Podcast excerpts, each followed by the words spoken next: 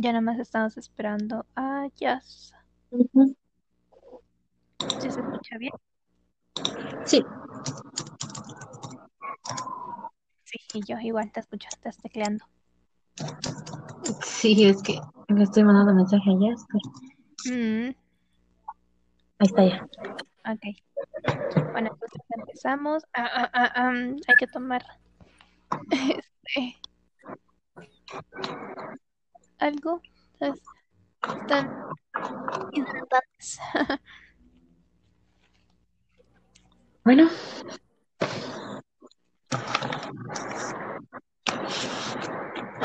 Iniciamos en uno o tres, dos. Hola, bienvenido a este primer capítulo de Entre Nosotras. Este show constará de tres episodios en donde estaré. Ay, Dios tranquila, si te atoras, vuelve otra vez. Bienvenido a este primer capítulo de Entre Nosotras. Este show, show. Ay, ¿de dónde sale ese? Les advierto, voy a estar trabándome. Hola, sí, de hecho. Hola, bienvenido a este primer capítulo de Entre Nosotras. Este show constará de tres episodios en donde te estaremos hablando de tres temas diferentes. Mi nombre es Marta, soy estudiante de psicología. El día de hoy tengo conmigo a Edith Zúñiga y Yasmín Gutiérrez, ambas estudiantes de psicología. Bienvenidas, chicas. Hola, bienvenidas a todos los que nos están escuchando. Pues, este, cuéntanos, Marta, qué tema vamos a abordar el día de hoy. Pero Yas, preséntate. Es que Edith ya te preguntó. Sí, ya sé, pero tú bueno, tenías que presentarte. No se puede, Pues, pero es que, a ver, vamos a ver, empezar porque es que dijo, a ver, cuéntanos de qué es tu tema y ni modo que ahí salga yo de, hey, soy yo. Ok, volvemos. Ok, ok. Desde mi nombre es Marta. Oh, bueno, ahí ven. Mi- hola. Ay. Eh, no importa, de todos modos, esto lo voy a editar. Eh. Mi nombre es Marta, soy estudiante de psicología. El día de hoy tengo conmigo a Edith Zúñiga y Yasmín Gutiérrez, ambas estudiantes de psicología igualmente. Bienvenidas, chicas. Hola, muy- Hola Marta, bienvenida. Ay, qué bienvenida. No, estoy tan nerviosa. a ver, después de que Marta diga bienvenidas, chicas, hablas, Ajá. dice hola, pues no sé si qué, qué puede ser buenas tardes o buenos días. Buenos días, ¿no? O buenas tardes. Mm, Buenas tardes, Hola, creo. Ajá, buenas tardes. Sí, porque su clase del profe ya como que ya es tarde. O sea, dices buenas tardes, este, a todos los que nos están escuchando, este, no sé, no sé, agrega algo ahí de tu ronco pecho. Ok, ya, ya listo. Bueno, Mi nombre es Marta Solís, soy estudiante de psicología. El día de hoy tengo conmigo a Edith Zúñiga y Yasmín Gutiérrez, ambas estudiantes de psicología. Bienvenidas, chicas. Hola Marta, buenas tardes a todos los que nos están escuchando. Gracias por invitarnos. Y pues placer, un estaremos. placer. hola, muy buenas tardes a todos. Este, gracias Marta por esta invitación y pues cuéntanos de qué hablaremos el día de hoy. Bueno, chicas, el día de hoy hablaremos de los roles de género. Tan controversial tema tenemos aquí, ¿no? Sí, muy interesante. Demasiado. Bueno, en la actualidad, los roles de género se han tenido que ir redefiniendo, sobre todo con el boom que ha tenido el feminismo o pseudofeminismo, como hemos comentado con anterior- anterioridad en, durante pláticas que hemos tenido. Todo este cambio que hemos estado, uf, de nuevo. En la actualidad, los roles de género se han tenido que ir redefiniendo, sobre todo con el boom que ha tenido el feminismo o pseudofeminismo, como hemos comentado con anterioridad durante pláticas que hemos tenido. Todo este cambio que hem- hemos estado viendo de las mujeres que son las que tienen que salir a trabajar cuando los hombres eran los que tenían que proveer. Ellos eran los que mandaban, ¿no? Sí, es correcto. Este, pues ahora sí que este tema es muy, muy interesante, roles de género, pues este, pues como lo mencionabas, ¿no? Incluso en las películas este, de la época de oro, o sea, se podía ver cómo le daban más prioridad al hombre, ¿no? O sea, se, se podía resaltar el machismo. Exacto. Personalmente no me tocó realmente ver eso con mis padres. No sé si a ustedes sí.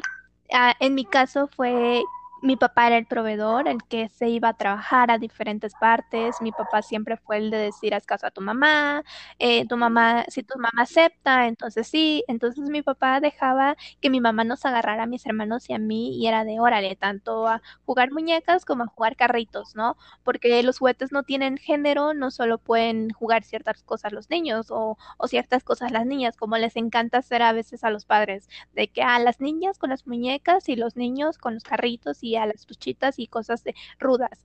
En cambio aquí era era totalmente parejo y si media hora estuvieron jugando este carritos, media hora estaban jugando a las muñecas y de igual manera a la hora de elegir eh, la ropa, ¿no? Este, en mi caso era si bien me tenían con vestidos, también me dejaban elegir mi propia ropa y pues yo este era de ponerme el pantalón, los tenis y andar ahí de chiva loca como le encantaba decirle eh, a mi mamá y este y a mi papá, ¿no? Este, arriba para abajo con mis hermanos y estar cómoda, estar este con esa expresión de la, de la niña que no tiene que estar siempre como que, no sé si las han visto, que les ponen su vestidito y prácticamente como para sentarlas en su sillita y tenerlas en, en exhibición.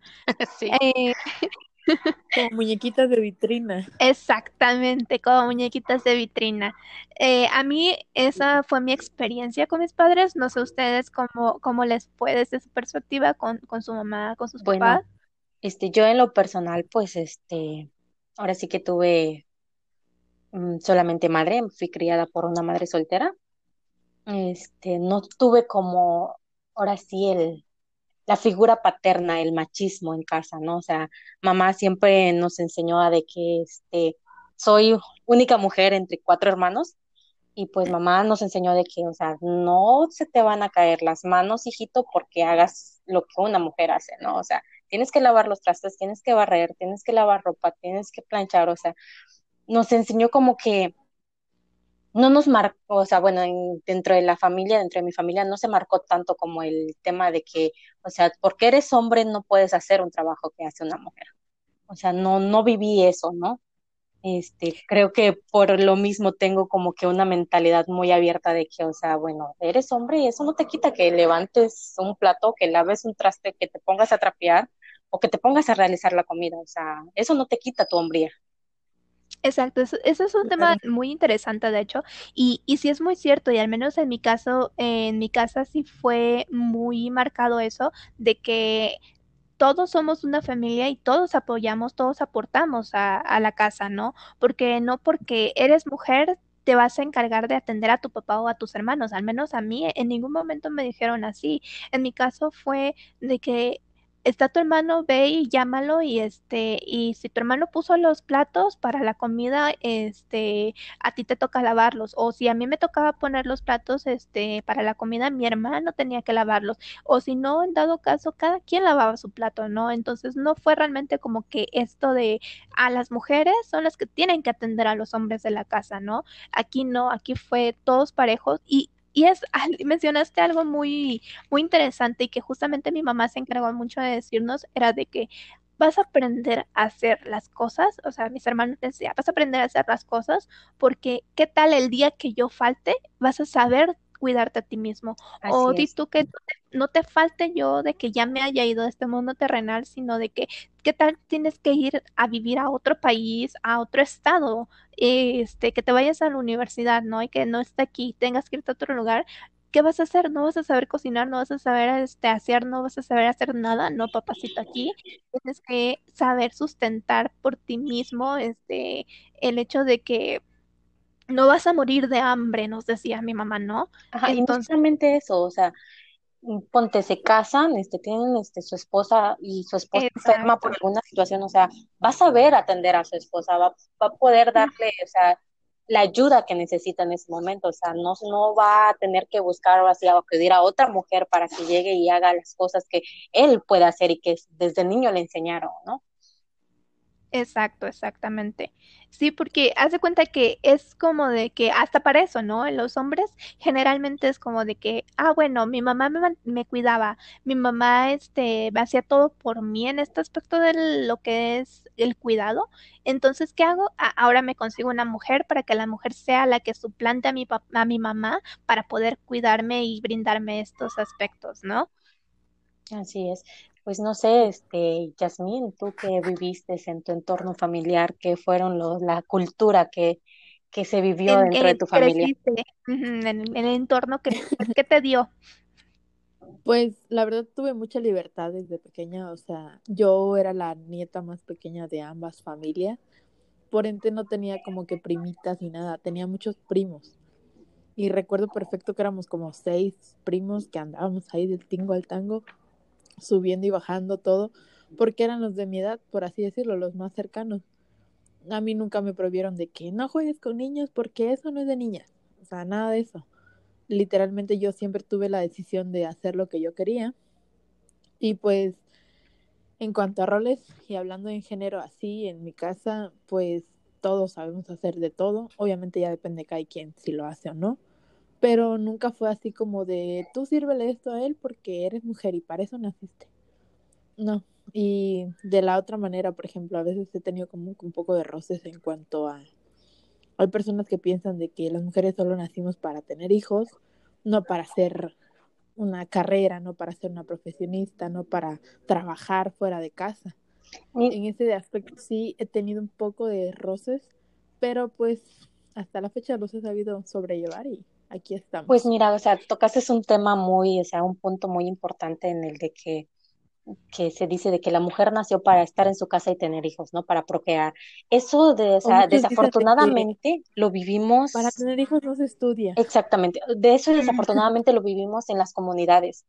O sea, si tú vas a una es algo, es comunidad, algo que no es, es algo que culturalmente teníamos como que muy marcado, ¿no? así es. Afortunadamente, hoy en día como que ya nos vamos quitando eso, pero todavía está este estigma ante la mujer, porque aquellas que quieren eh, salir adelante en el aspecto laboral, en el aspecto este, de educación, o que no quieren tener hijos, son como que muy juzgadas, ¿no? Porque hasta eso, a las mujeres nos condicionan de que es que eres mujer y quién va a cuidar de ti cuando te hagas más vieja, Eh, porque es una frase muy, muy eh, repetitiva en este aspecto de que siempre te la dicen. Eh, es que si no tienes hijos, ¿quién va a ver de ti cuando tú ya estés grande? Los, y que es como que si los hijos fueran a tener esta obligación de ver por ti, ¿no? Cuando en realidad tampoco es así.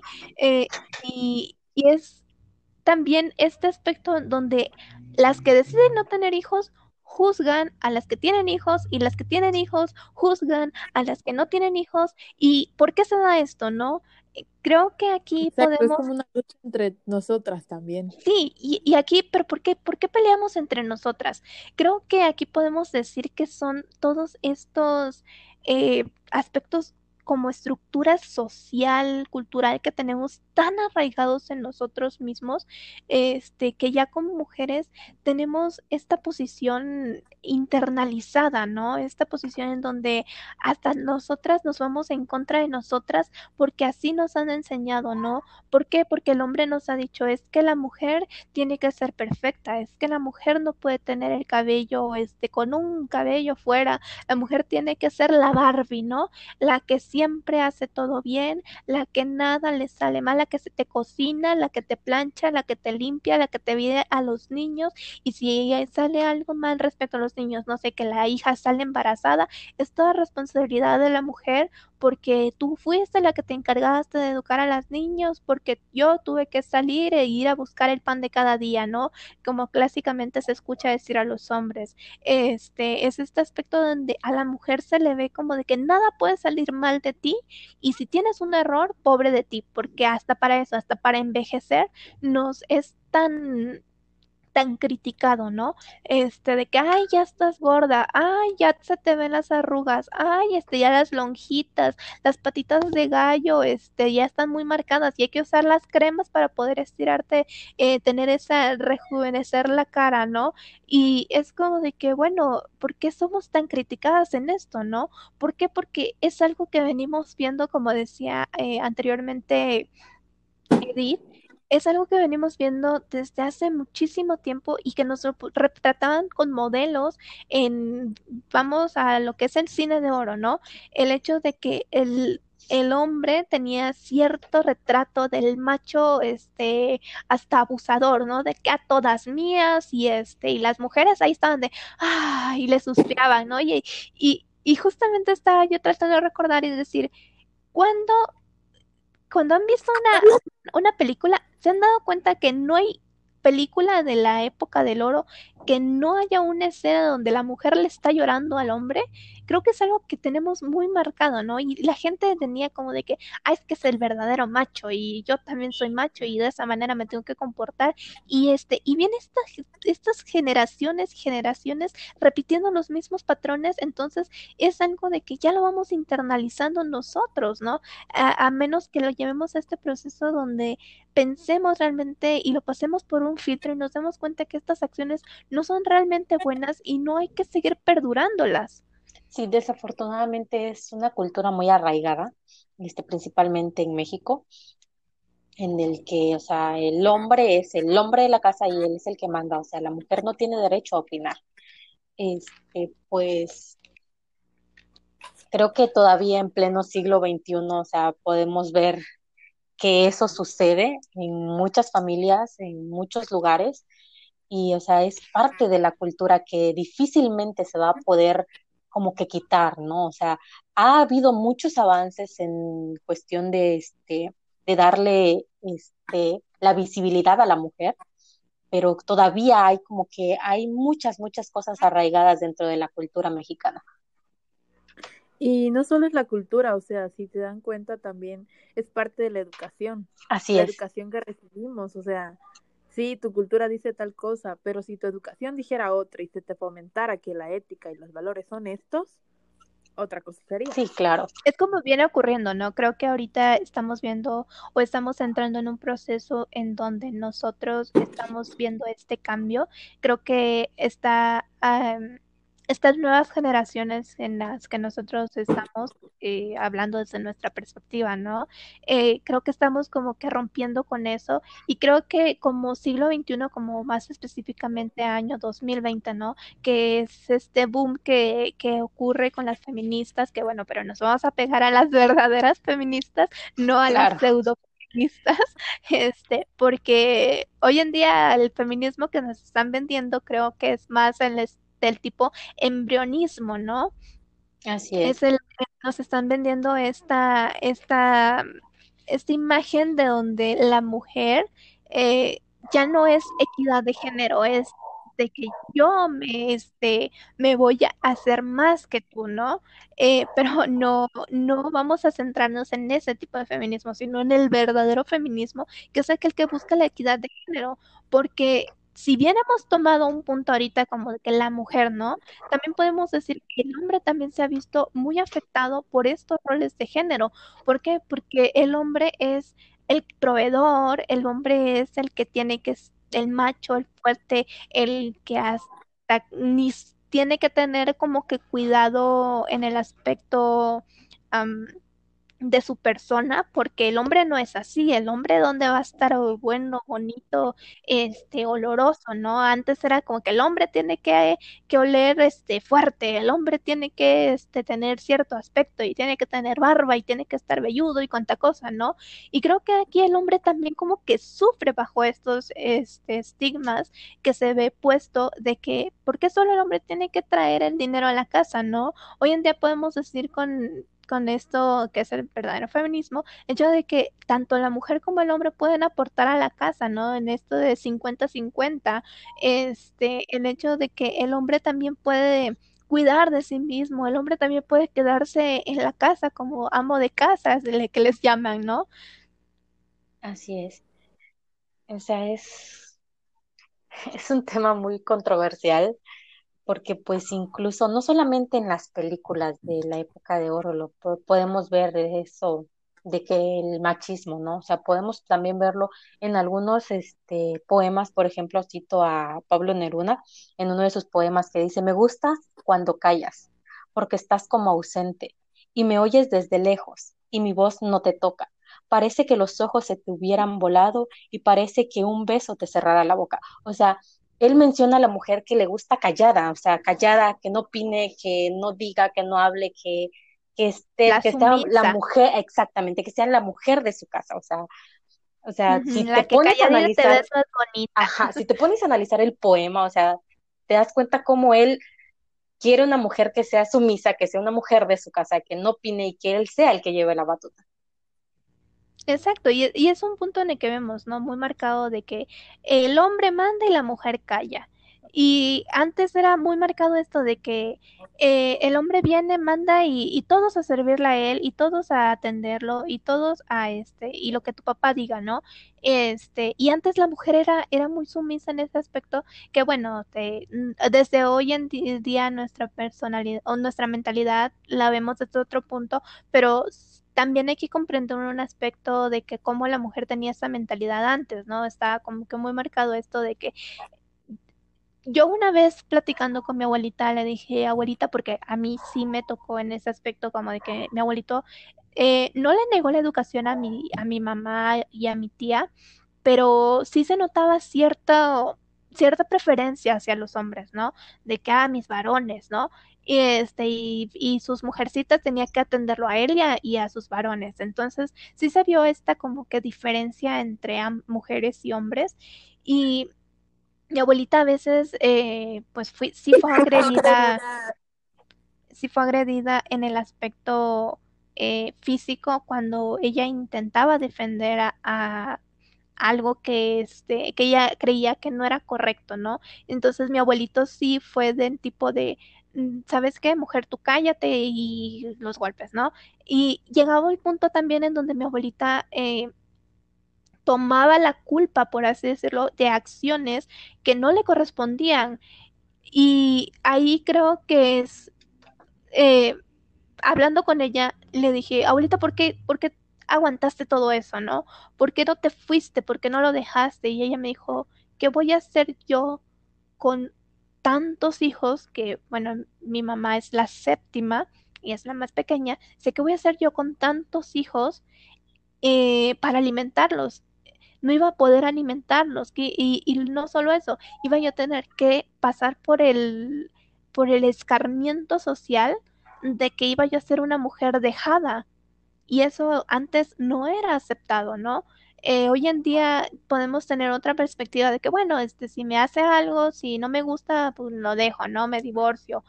Pero creo que estamos hablando desde, una, desde un punto en el que quizás hasta poquito privilegiado porque ya tenemos como que esa posibilidad, ¿no? Pero en aquel tiempo era algo que era muy difícil realmente hasta de pensarlo. Y si me permites participar, o sea, es algo que hasta adelante ya hasta la fecha se sigue viendo porque digo, antes sí se veía como un pecado, como que no sé, era pero imposible aceptarlo. Y hoy día, pues probablemente como que no es como que lo acepten tanto. Por ejemplo, en mi familia sí han, han, han existido casos así como de divorcios, separaciones. Y es como de que he escuchado a las tías decir, pero aguántale, si es tu esposo, luego no vas a encontrar quien te quiera con hijos y no sé qué. O sea, en vez de que la sociedad te diga, claro, te estás sufriendo, estás, estás pasando una vida que no es vida, salte de ahí, lo que te dicen es, aguanta, porque es tu esposo. O sea, le dan a, a la palabra esposo un valor como, no sé, como inalcanzable, como que no existe otro, otro ser en este mundo que no va a ser él. Sí. No sé si me doy Sí, sí, claro.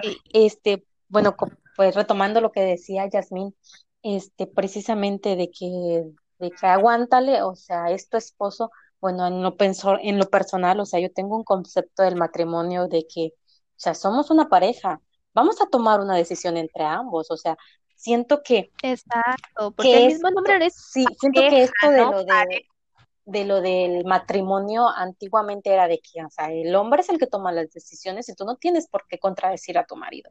O sea, estamos en, ahora sí, en el 2020 y pues con todas estas revoluciones que se han dado sobre el, el, empoderamiento de la mujer, la visibilidad de la mujer, o sea, creo que una pareja se trata de eso, o sea, somos un matrimonio, tenemos que tomar una decisión entre ambos, tenemos que platicarlo y llegar a una decisión que nos convenga a los dos y que no nos perjudique a ninguno de los dos. O sea, en mi punto personal, o sea, creo que eso es un matrimonio. Y en un matrimonio no tienes por qué aguantar, o sea, si simplemente ya no eres feliz, pues, o sea, creo que hablando se entiende la gente, oye, ¿sabes qué? Está pasando esto, lo podemos arreglar, no que no, pues, ¿sabes qué? Sigue tu camino. Y yo sigo el mío y no nos hacemos daño.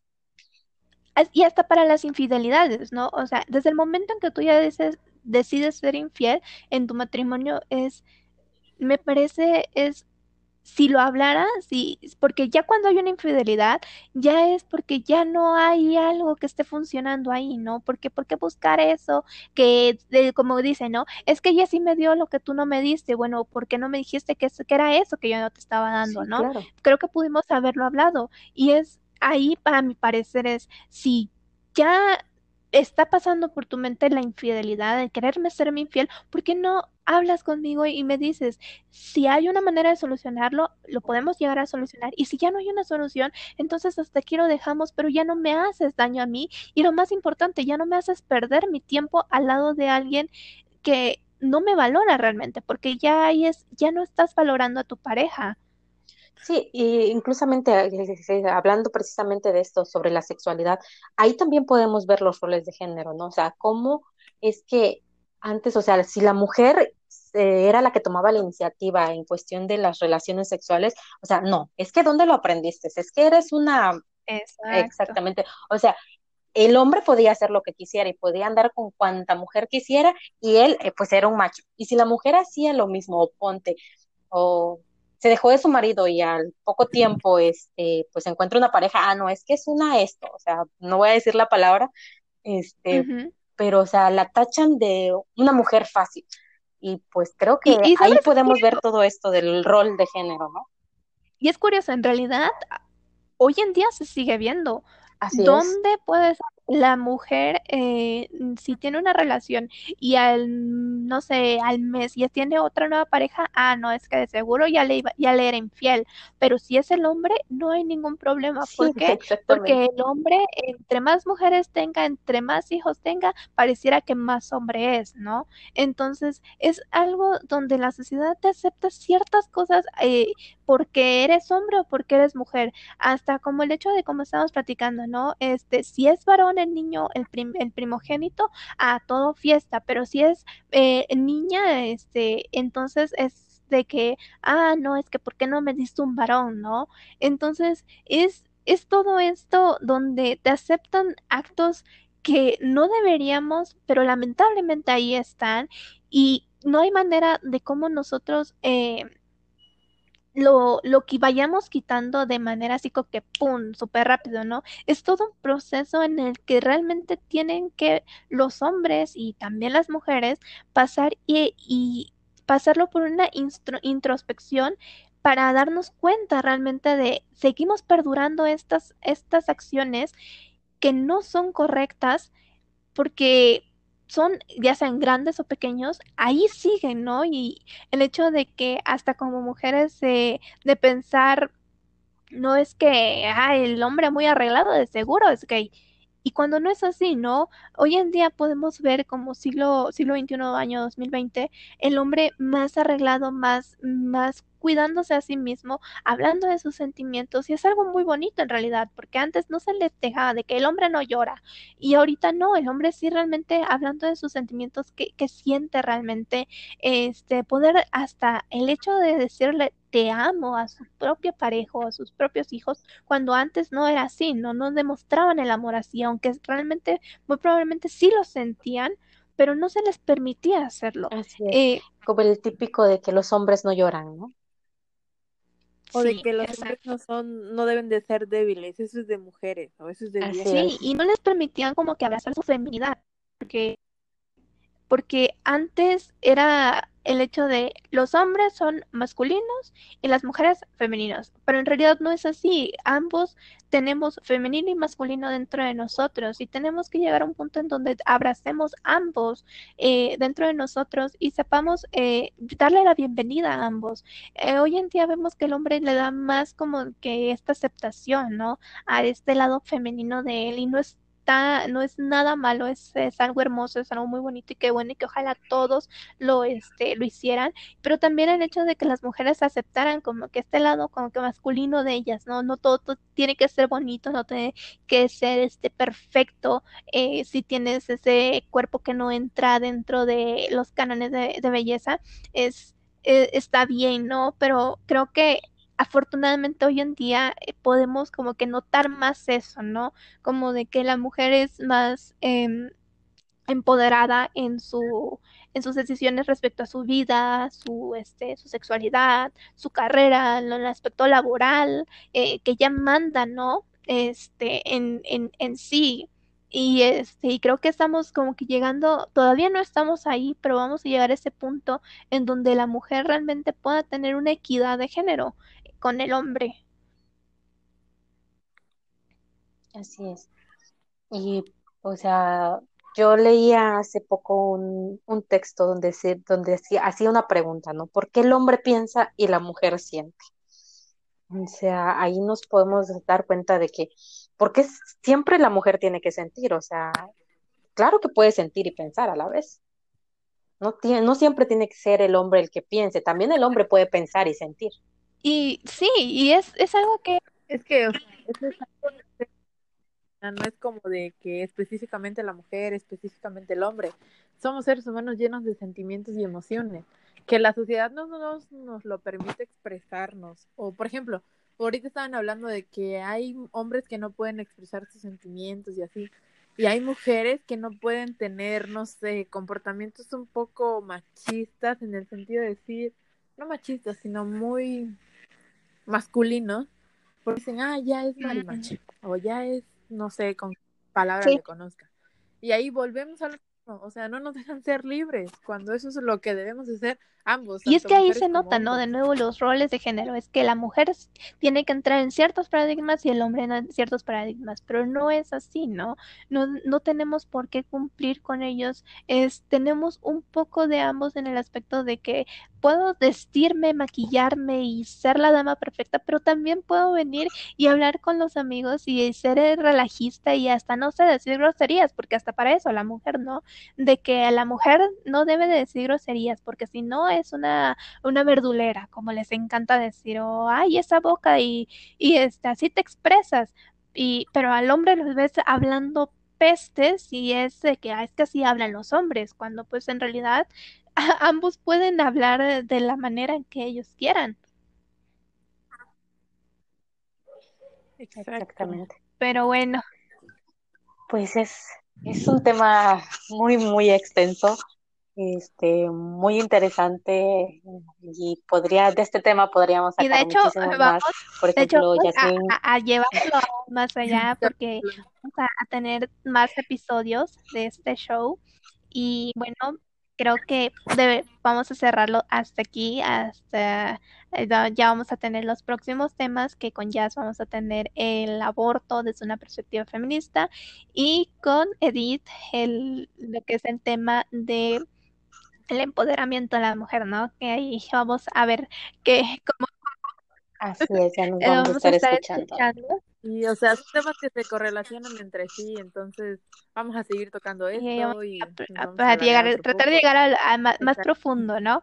Pero bueno, gracias a mis invitadas por acompañarme y espero que con los próximos temas la amistad continúe porque siento que aquí se va a armar la lucha, sobre todo con el tema de jazz. Bueno, como para concluir lo que tú mencionabas hace rato de este, ahora sí, de que para hacer un cambio en cuestión de esto de los roles, yo creo que tiene que haber conciencia social.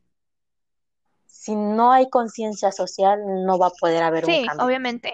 Obviamente Exacto. llevarlo por un proceso, ¿no? De que tanto ver qué estamos internalizando realmente y si es realmente bueno para nosotros o no y aprender, ¿no? Aprender de que no está no está mal hacer ciertas cosas que, que no entren en eso que te dijeron que no es correcto para ti. Creo que hay que erradicar estos, estos roles de género porque no, no nos aportan nada bueno, no solo nos encasillan. Entonces, creo que aquí lo, lo correcto sería, sería llevarlo a la introspección y darnos cuenta realmente qué queremos y, y llevarlo a la sociedad, ¿no? Y, que, y, generar este cambio. Creo que ahorita lo estamos viendo un poco en este año y ya veremos cómo, cómo nos va mejor en los próximos años, esperemos. Exacto. Y un consejo, pues, como final, ¿no? Siempre se ha escuchado eso de que si quieres cambiar algo, primero cambia tú. Entonces, nosotros queremos hacer un cambio en la educación, en los roles de género y en todo lo que creemos que está mal, lo que tenemos que tener es un arduo compromiso de que si en algún futuro fundamos una familia, le enseñemos a esas personitas que van a depender de nosotros lo que realmente es bueno o es malo. Obviamente ellos van a decidir en algún momento lo que quieran, pero sí fundamentar, o sea, tener esas bases sólidas, porque este tema es extenso y hay muchas cosas de qué hablar, pero como le dije, o sea, si quieren hacer un cambio hay que empezar por nosotras mismas y después la sociedad se acopla. Exacto. Exacto. Pues bueno, fue un placer haber compartido estos minutos con ustedes y pues esperamos escucharnos. gracias, gracias por acompañarnos. gracias. Gracias. Y pues esperamos nos sigan. Ay, se me trabó. Ahí lo corto. Sí, yo creo que está ahí. Y creo que voy a mover el hecho de, de cuando ya me está yo despidiendo, creo que lo voy a cambiar a, a cortarlo y pegarlo al final para que quede así como que gracias por acompañarme el día de hoy a nuestras invitadas y espero que con los próximos temas la amistad continúe porque aquí se va a armar la lucha. Creo que eso lo voy a dejar este como que al final para hacer la conclusión antes y después despedirme. O si, quiero, si quieres, dilo ahorita y de aquí cortas. Digo, de Ajá, aquí y gracias por acompañarme el día de hoy a nuestras invitadas y espero que con los próximos temas la amistad continúe porque aquí se va a armar la pelea, sobre todo en el tema de jazz. Esperemos bueno, nos escuchamos pronto. Gracias. Cuídense. Bye. Bye.